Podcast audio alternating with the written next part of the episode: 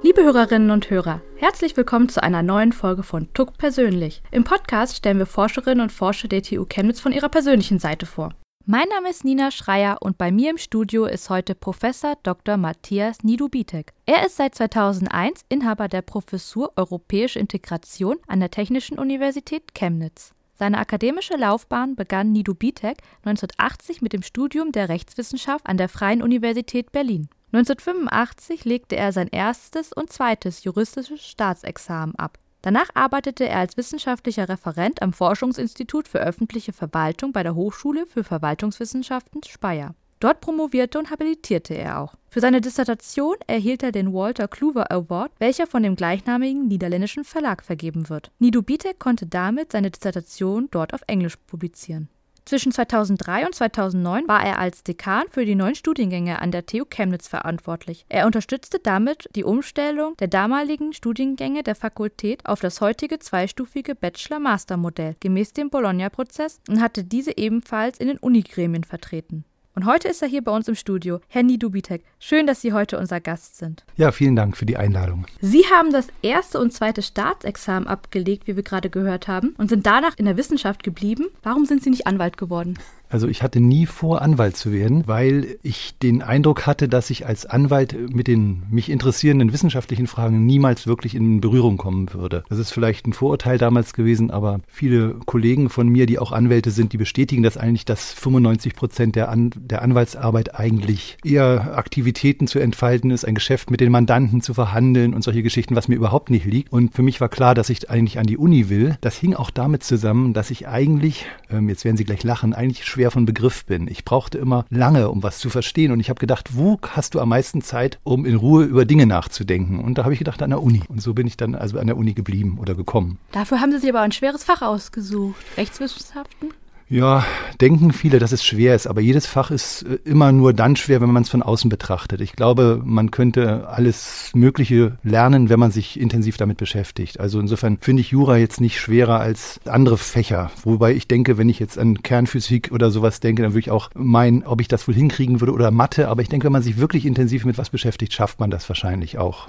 Was ist so Ihre Faszination gegenüber Jura? Was war so der ausschlaggebende Punkt, dass Sie angefangen haben, das zu studieren? Also es hatte für mich überhaupt keine Faszination, sondern also ich komme aus einer fast reinen Medizinerfamilie. Meine Eltern, meine Geschwister, außer, außer einer Schwester, sind alles Mediziner oder genau genommen sogar Pathologen alles geworden. Und ich äh, hatte auch vor, ich habe mich auch beworben um einen Medizinplatzstudiengang in Berlin damals, aber ich hatte halt nicht das Abi, das gereicht hätte damals dafür. Und dann habe ich halt äh, mir den Studienführer genommen und der war wirklich, also der Freien Universität Berlin, Berlin und der war wirklich bedeutend überschaubarer als alles, was wir heute kennen. Heute gucken wir im Hochschulkompass und finden, was weiß ich, 300 Studiengänge verschiedenster Zusammensetzung. Aber früher, als ich studierte, gab es noch so die rein Fachstudiengänge, sage ich mal, die Einfachstudiengänge und da gab es nicht viele. Also ich hatte vielleicht eine Liste von 30, 40 Studiengängen zur Auswahl und bin nach dem Ausschlussprinzip vorgegangen. Ich hatte auch noch Maschinenbau in Betracht gezogen. Das klappte dann auch nicht, weil ich kein Praktikum vorweisen konnte, was man musste. Und dann habe ich mich halt für Jura entschieden, weil das mir am unverdächtigsten wichtigsten vorkam sozusagen.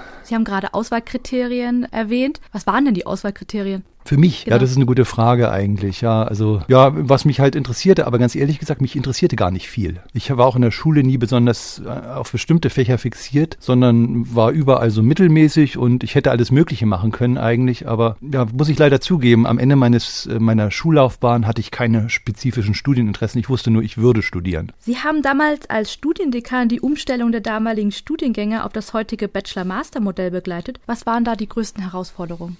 Ja, schwer zu sagen. Die, es, eine große Herausforderung war sicher auch die Kollegen umzustimmen oder einzustimmen auf dieses Projekt. Es gab viel Ablehnung gegen den Bologna-Prozess und man wollte gerne beim einstufigen Magister-Diplom-Modell, diese Studiengänge gab es ja damals, bleiben und man muss, ich musste eigentlich viel Überzeugungsarbeit leisten, letztlich auch fast wieder besseres Wissen. Es war halt meine Aufgabe als Studiendekan, das war von der Fakultät so beschlossen, dass das umgestellt wird alles. Dann kamen immer die Argumente, ja, das ist ja eigentlich freiwillig, der Bologna-Prozess. Warum machen wir denn das überhaupt? Und ähm, da zeigt zeigte sich dann sehr schnell, dass diese Freiwilligkeit eigentlich äh, nur auf dem Papier existierte, sondern dass es doch schon entschieden war. Und äh, so habe ich da halt mitgewirkt an diesem Prozess. Dann ging es natürlich darum, Studiendokumente zu entwickeln, die Modularisierung einzuleiten und solche Geschichten, so Modellstudiengänge für andere Fächer als Vorbild zu nehmen und zu haben. Ja, das war eine Menge Arbeit, muss ich sagen. Und ja, und dann ist ja auch die Umstellung eigentlich gelungen. Aber heute sehe ich das viel skeptischer, muss ich sagen. Ich sehe im Moment nicht wirklich die Riesenvorteile des Bologna-Prozesses. Wir haben die Struktur jetzt, aber ob das das große Los ist für uns, weiß ich nicht. Warum? Also wie kommen Sie auf den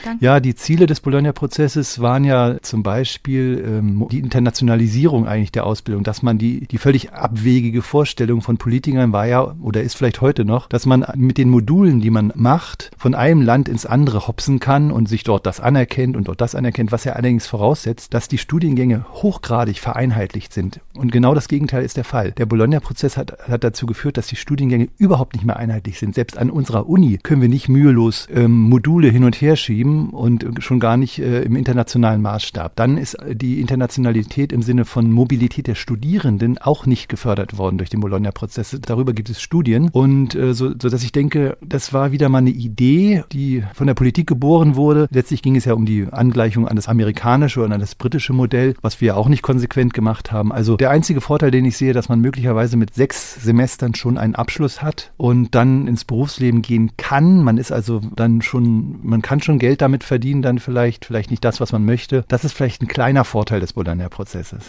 Wenn Sie etwas verbessern könnten am Bologna-Prozess, was wäre das? Tja, das ist schwer zu sagen.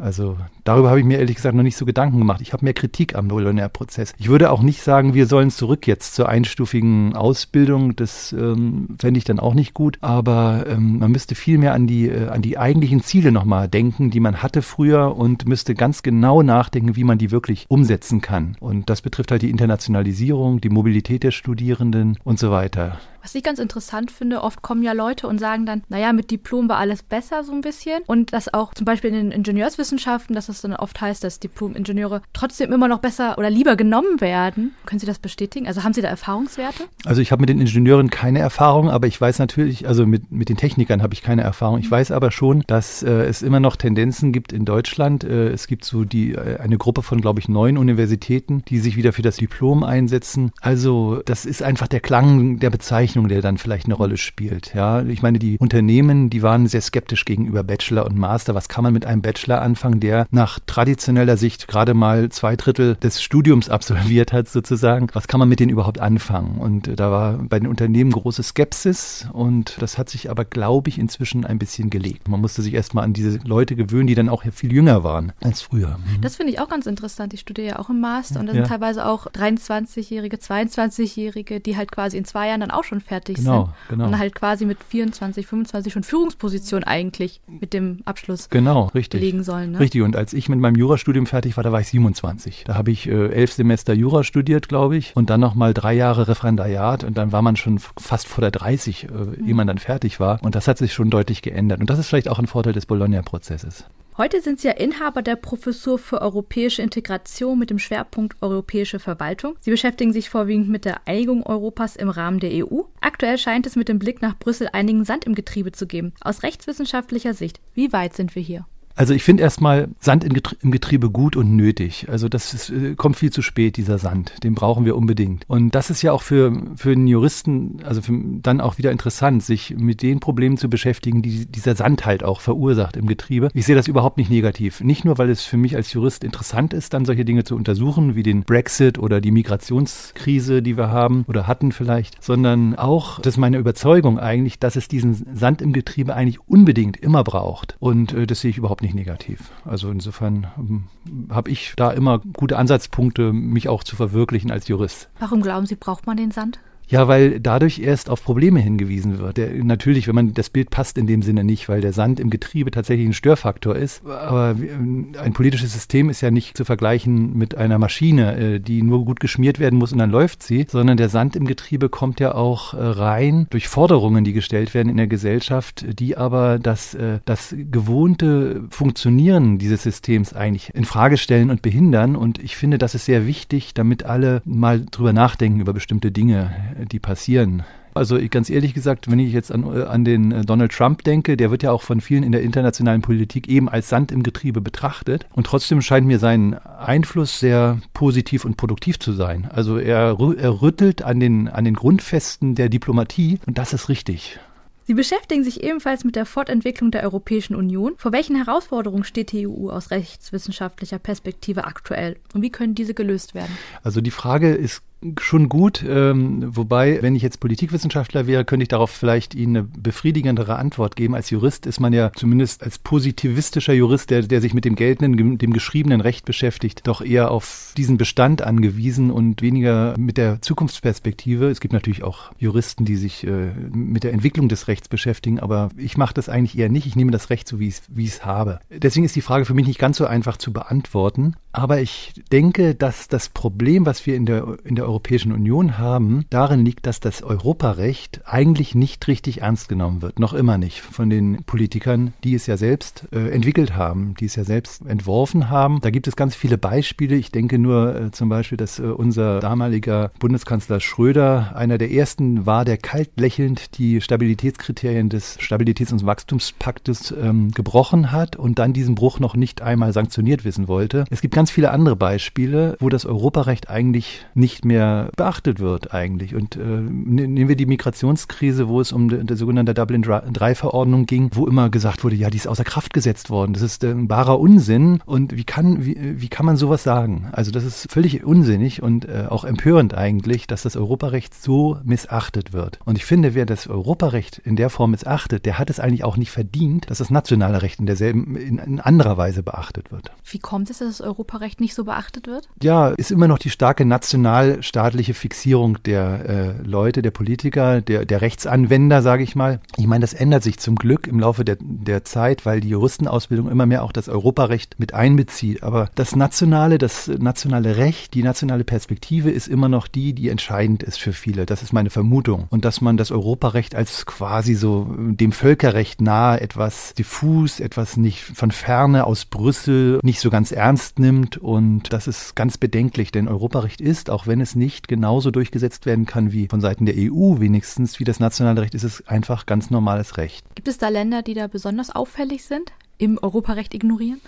Das mag so sein. Es gibt dazu, dazu Untersuchungen. Was allerdings interessanter ist, ist fast die umgekehrte Perspektive. Welche sind besonders gut und im Beachten? Und das sind interessanterweise die Staaten, die eigentlich zunächst mal beim Entstehen des Rechts Ablehnung zeigen, aber wenn es dann angewandt wird, besonders gut sind. Das ist zum Beispiel Großbritannien. Das sind zum Beispiel aber auch die nordischen Länder. Ja, da gibt es auch Studien dazu. Insofern, ich kann jetzt wirklich nicht sagen, welche besonders schlecht sind. Aber wie gesagt, das ist, ist auf jeden Fall sehr unterschiedlich, rechtskulturell bedingt.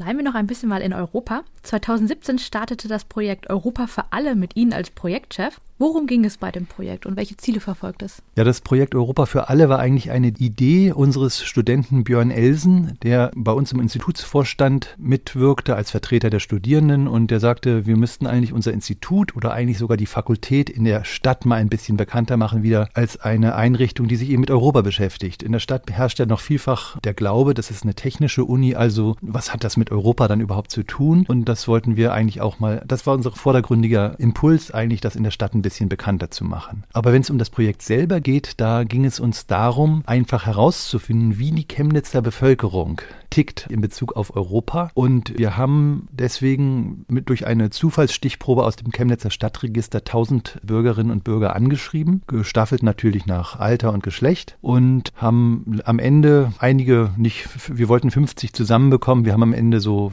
30 bekommen und haben die anderen 20, die wir noch brauchten, so aufgestockt aus anderen Kontexten und Netzwerken. Und dann haben wir die vorbereitet auf die Bürgerkonferenz im Mai, fand am, vom 4. bis 6. Mai im neuen Rathaus der Stadt Chemnitz statt. Und da haben wir die inhaltlich vorbereitet und durch Informationsveranstaltungen, die haben von uns Briefe bekommen mit Informationen über die EU. Und dann haben wir im Mai dann äh, eine Bürgerversammlung gehabt, wo dann das Chemnitzer Manifest zur Zukunft der Europäischen Union verabschiedet wurde. Und äh, ja, das ist, also da möchte ich an der Stelle auch, ich weiß es nicht, ob die Frau Oberbürgermeisterin das hört, aber mich nochmal sehr herzlich bedanken, dass sie uns das Rathaus zur Verfügung gestellt hat. Das war, das hat uns die Sache aus vielen Gründen ganz leicht gemacht. Was waren denn die zentralen Ergebnisse? Sie hören das Chemnitzer Manifest im Hintergrund rascheln. Ich habe das mal mitgebracht. Wir haben ein Manifest bekommen, das also sehr, ich würde sagen, eine gewisse politische Richtung aufnimmt. Wir hatten die Veranstaltung komplett ergebnisoffen angelegt. Und zwar aus dem Grund, weil wir ja wissen wollten, wie ticken die Chemnitzer. Wir wollten nicht sagen, ihr müsst für oder gegen die EU sein oder wie auch immer. Im Laufe der Zeit waren, sind uns einige Kritiker, die dabei waren, leider abhanden gekommen, sodass wir am Ende doch eine relativ konsensorientierte Bürgerversammlung hatten und die also sehr stark ökologisch orientiert ist, sozial orientiert ist, menschenrechtsorientiert ist. Also es gibt 14 Forderungen, ich, ich könnte jetzt einzelne vorlesen, aber die sind auch auf unserer Webseite europa-für-alle.de dort zu lesen. 14 Forderungen, die wir im Konsensverfahren sozusagen verabschiedet haben dann und die sind dann auch am Ende der Veranstaltung einigen Politikern und Politikerinnen, die dort anwesend waren, übergeben worden und mit denen nochmal diskutiert worden. Also insofern war das ein insofern ganz erfolgreiches Projekt gewesen gewesen, aber es ist auf keinen Fall äh, repräsentativ geworden. Konnte es fast auch nicht bei der Zahl, aber dennoch hatten wir uns ein breiteres Spektrum eigentlich vorgestellt an Meinungen, aber das ist doch sehr, ja, wie soll ich sagen, sozial. Ich würde eigentlich im Großen und Ganzen sagen, eigentlich links, aber das ist vielleicht sehr pauschal. Wie haben Sie das Projekt selbst erlebt? Gab es Schlüsselmomente? Ja, schwer zu sagen. Also es war, es war einfach auch sehr anstrengend. Es war einfach sehr anstrengend, weil man doch äh, vieles vorbereiten, viel, vieles im Auge behalten musste, bei der Organisation, beim Catering, bei, wir haben ja auch dann mit den Leuten Abend gegessen zusammen, dann während wir diese Vorbereitungsveranstaltungen hatten. Die Versammlung selbst, die Bürgerversammlung selbst äh, im Rathaus 4. bis 6. Mai war toll. Das war ganz toll, muss ich sagen. Eben weil auch einige Politikerinnen und Politiker da anwesend waren, deren Namen ich hier leider nicht nennen darf. Ja, das war ein ganz tolles Erlebnis, muss ich sagen, auch zu sehen, sehen, wie die Bürgerinnen und Bürger, die da anwesend waren, auch dann bei der Auswertung am Ende sagten, ja, ich bin mit der und der Haltung reingekommen in das Projekt und ich habe meine Meinung wirklich geändert in diesem Punkt, allein aufgrund der Informationen, die ich bekommen habe und, äh, und dem, de, aufgrund des Austauschs mit den anderen. Und es haben sich dann auch wirklich äh, schon Freundschaften direkt gebildet und der Wunsch, jetzt da am Ball zu bleiben, ist sehr groß eigentlich. Also von denen aus, sie wollten gleich ein, am, am Ende ein Folgeprojekt machen. Was ich vielleicht noch erwähnen sollte, ist, wir haben dieses Projekt den Sonntag, wo also wirklich der Kern, die Kernveranstaltung war, zeichnerisch begleiten lassen durch eine Grafikerin aus Dresden im Wege des sogenannten Graphic Recording. Ich weiß nicht, ob Sie das kennen. Da wird auf einer riesen, riesen Papier, drei Meter mal 1,20, äh, wirft sie ihre Eindrücke, die sie von dem Projekt hat, direkt äh, auf das Papier. Und das, da ist ein tolles Gemälde, würde ich mal sagen, entstanden. Und ich habe das auch laminieren lassen. Und wir haben es jetzt der Oberbürgermeisterin eigentlich zur Schenkung angeboten. Und ich hoffe, dass sie es nimmt. Zu Ihrem Projekt noch einmal. Welche Bedeutung hatte es denn im Zusammenhang mit der Chemnitz-Bewerbung als Kulturhauptstadt 2025? Also anfangs hatte es dazu keinen Bezug. Wir haben das unabhängig davon entwickelt. Wie gesagt, der Anlass war ja, dass wir uns als Institut oder als Fakultät in der Stadt ein bisschen bekannter machen wollten mit unserem Europa-Interesse und Bezug. Dann erfuhren wir aber von dieser Kulturhauptstadtsbewerbung, obwohl wir davon vielleicht auch schon länger wussten, aber wir haben dann gedacht, es wäre doch vielleicht eine Idee, dieses Projekt, was wir jetzt gemacht haben, Europa für alle, einfach im Jahr 2025 nochmal zu wiederholen und dann sozusagen Vergleich zu ziehen zu heute. Und das passt dann, finde ich, ganz gut auch als, als ein, ein Projekt in das äh, Jahr 2025, vorausgesetzt natürlich Chemnitz wird Kulturhauptstadt. Das hoffen wir. Kommen wir mal zu dem persönlichen Bezug. Sie sind seit knapp 17 Jahren an der TU Chemnitz als Professor tätig. Wie hat sich die Universität seit 2001 aus Ihrer Sicht verändert? Ja, die TU Chemnitz hat sich natürlich in vielen Punkten verändert. Das gibt viele Einzelheiten, die ich jetzt nennen könnte. Also es sind neue Studiengangstypen hinzugekommen, Bachelor, Master statt Diplom und Magister. Es sind Kollegen gekommen und gegangen. Es sind Studenten gekommen und gegangen. Da kann ich allerdings jetzt keine grundstürzenden Unterschiede feststellen, sozusagen. Ich kann nicht sagen, dass das große Veränderungen waren. Ich würde sogar sagen, die TU Chemnitz ist sozusagen in ihrem Kern genauso noch, wie ich sie kennengelernt habe, nämlich eine mittelgroße, kleine bis mittelgroße Uni mit einer guten Größe, finde ich, um auch noch mit vielen Studenten in Kontakt bleiben zu können. Und also insofern eine sehr angenehme Größe, um zu unterrichten, Lehrveranstaltungen mit Studentenzahlen, die man gut beherrschen kann. Und also insofern würde ich sagen, da hat sich das Wesen der TU Chemnitz hat sich nicht, nicht verändert. Es hat sich vieles zum Vorteil verändert, beispielsweise die permanente Entwicklung im technischen, baulichen Bereich. Zuletzt natürlich die Straßenbahnanbindung auf, auf den Campus oder jetzt der Bau der Universitätsbibliothek Staatsbibliothek, in der alten Aktienspinnerei und solche Geschichten. Das ist ganz toll und ich muss sagen, es tut sich eigentlich sehr viel. Nicht nur an der Uni, auch in der Stadt, aber das scheint irgendwie so ein Prozess in Chemnitz zu sein, dass sich einfach viel tut. Man sieht es auch an den ganzen gefühlten tausend Baustellen, die in der Stadt sind. Also das ist eine sehr persönliche Anmerkung. Was ich sehr vermisse nach wie vor ist, wieder seit ist mein verstorbener Kollege Peter Jurczek, der war Professor für Sozial- und Wirtschaftsgeografie bei uns an der Uni und dann auch am Institut. Und der ist 2010 gestorben nach kurzer Krankheit und er war so mein, mein Lieblingskollege. Und den vermisse ich immer noch, muss ich sagen. Und nicht zu vergessen natürlich auch unser Kollege von den Wirtschaftswissenschaften, Klaus-Dieter John. Der ist, ich weiß nicht, ob Sie den noch kennen, der ist auch, glaube ich, kurz danach gestorben. Das sind so nette Kollegen gewesen, auf die ich echt ungern verzichte, obwohl es auch andere nette bei uns gibt. Aber das waren so die, meine Lieblingskollegen, ja. Sie hatten es ja auch gerade schon kurz angeschnitten. Was macht denn aus Ihrer Sicht das Studieren, Arbeiten und das Leben in Chemnitz aus? Ja, so ähnlich dasselbe, was ich über die Stadt gesagt habe. Eigentlich ist es eben ein überschaubarer Kontext, in dem man arbeitet. Man kennt viele Studierende persönlich und äh, man kann gut miteinander kommunizieren hier und der ganze Campus, die ganze Anlage der Uni ist einfach nett. Und äh, also ich finde, hier zu studieren ist, höre ich auch von vielen Studierenden, ist, ein, ist eigentlich schön, hier zu studieren. Natürlich gibt es immer auch wieder Sachen, die einem nicht so gefallen, aber im Großen und Ganzen, wenn man es gerade mit den großen Unis vergleicht, sagen wir mal Bochum oder München, dann äh, oder auch Berlin, dann sind sind das äh, hier ideale Voraussetzungen und ich will nicht nur auf die günstigen Mieten kommen, das wird ja immer als Hauptpunkt genannt, das würde ich gar nicht als entscheidend ansehen, sondern die TU Chemnitz ist einfach eine gute Uni und das erkennen alle, die hier, glaube ich, herkommen, die es hierher auch nur verschlägt aus irgendeinem blöden Zufall, die äh, sind dann auch gerne hier. Ich finde das ganz gut, weil man ist halt nicht so eine Nummer, ne? man ist nicht so eine Matrikelnummer und man hat sehr viel persönlichen Kontakt auch mit seinen Dozenten. Und finde ich eigentlich ist ein großer Vorteil. Das ist wirklich so. Also als ich noch in Berlin studierte an der FU, da hatten wir im ersten Semester Jura, glaube ich, 400 Leute, die sich eingeschrieben hatten. Und ich weiß noch, wenn ein Professor da irgendwie rumlief, ach, dann haben wir also heiden Respekt gehabt, den anzusprechen wegen irgendwas. Und das haben wir auch meistens dann eher nicht gemacht. Und insofern, das, das ist schon ganz, ganz schön hier, muss ich sagen, an der Uni, ja. Sie kommen aus Berlin. Was vermissen Sie denn hier in Chemnitz an Berlin? Also eigentlich vermisse ich gar nichts, wenn ich ehrlich bin. Ich habe zwar meine Familie, meine Eltern, mein, zwei meiner Geschwister leben in Berlin, aber an der Stadt selbst äh, vermisse ich eigentlich gar nichts. Es sind einfach unglaublich, das merkt man erst, wenn man weg ist, unglaubliche Entfernungen. Also ich bin damals, als ich studierte, vom Norden Berlins, Reinigendorf, mit öffentlichen Verkehrsmitteln anderthalb Stunden gefahren, um nach Dahlem zu kommen, an die Uni und anderthalb Stunden wieder zurück. Das war so mein täglicher Fahrten in Berlin und hier bin ich mit dem Fahrrad äh, in zehn Minuten Minuten, Viertelstunde überall, auch vom Campus hier ins Studio. Also das ist, da vermisse ich eigentlich insofern nichts und ich muss sogar sagen, auch das Urbane, was Berlin hat. Also ich bin ja Westberliner, da bin ich ja groß geworden und da, wenn ich äh, denke, die Seitenstraßen des Kudamm, das ist alles schön, wunderschön, Altbauten mit Bäumen, wunderschön alles. Aber das habe ich auf dem Kassberg hier genauso. Also insofern, hier haben wir auch Kneipen. Ich vermisse Berlin eigentlich nicht, kann ich nicht mehr sagen. Das war früher mal, aber jetzt nicht mehr.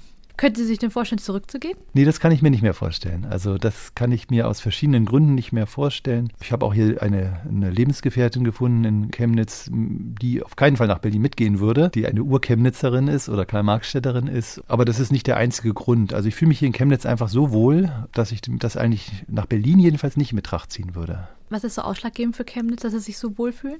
Also ich finde die Chemnitzer Bevölkerung sehr nett, muss ich sagen. Also sie sind sehr offen. Eigentlich in ihrem, in ihrem Grundcharakter sind die eigentlich süddeutsch. Die Sachsen an sich, die sind eigentlich süddeutsch. Die sind freundlich, die sind offen, die sind hilfsbereit. Also ich muss wirklich sagen, die Chemnitzer, da habe ich nur gute Erfahrungen eigentlich gemacht. Und der Berliner an sich, wenn man den eine Weile nicht genossen hat, dann ist der kompliziert. Also da muss man erstmal wieder, kriegt man erstmal wieder eins von Bug geknallt, bis man merkt, das war ja gar nicht so gemeint. Und dann muss man sich sofort in so einen, kommt mir das vor, so eine Art Wettstreit einlassen, wer jetzt der Schlagfertigere ist. Das brauchen wir hier nicht zum Glück. Es ist hier ein bisschen ruhiger. Kommen wir nun zum Schluss. Drei kurze Fragen, drei kurze Antworten. Wo ist Ihr Lieblingsplatz in Chemnitz? Mein Lieblingsplatz in Chemnitz ist der Stadthallenpark, der Springbrunnen am Stadthallenpark. Da sitzen wir ganz oft abends und sehen die Sonne untergehen. Was ist Ihr nächstes Reiseziel? Mein nächstes Reiseziel ist, da fahre ich mit meiner Lebensgefährtin eine Woche in Urlaub an Bodensee. Was war Ihr Lieblingsfach in der Schule? Also ich hatte eigentlich Sport als Lieblingsfach und Englisch und Griechisch. Also nicht nur eins, ich hatte schon so ein paar, die drei. Super. Vielen Dank, Herr Nidobitek. Vielen Dank, dass Sie unser Gast waren. Ja, ich danke Ihnen vielmals für die Einladung.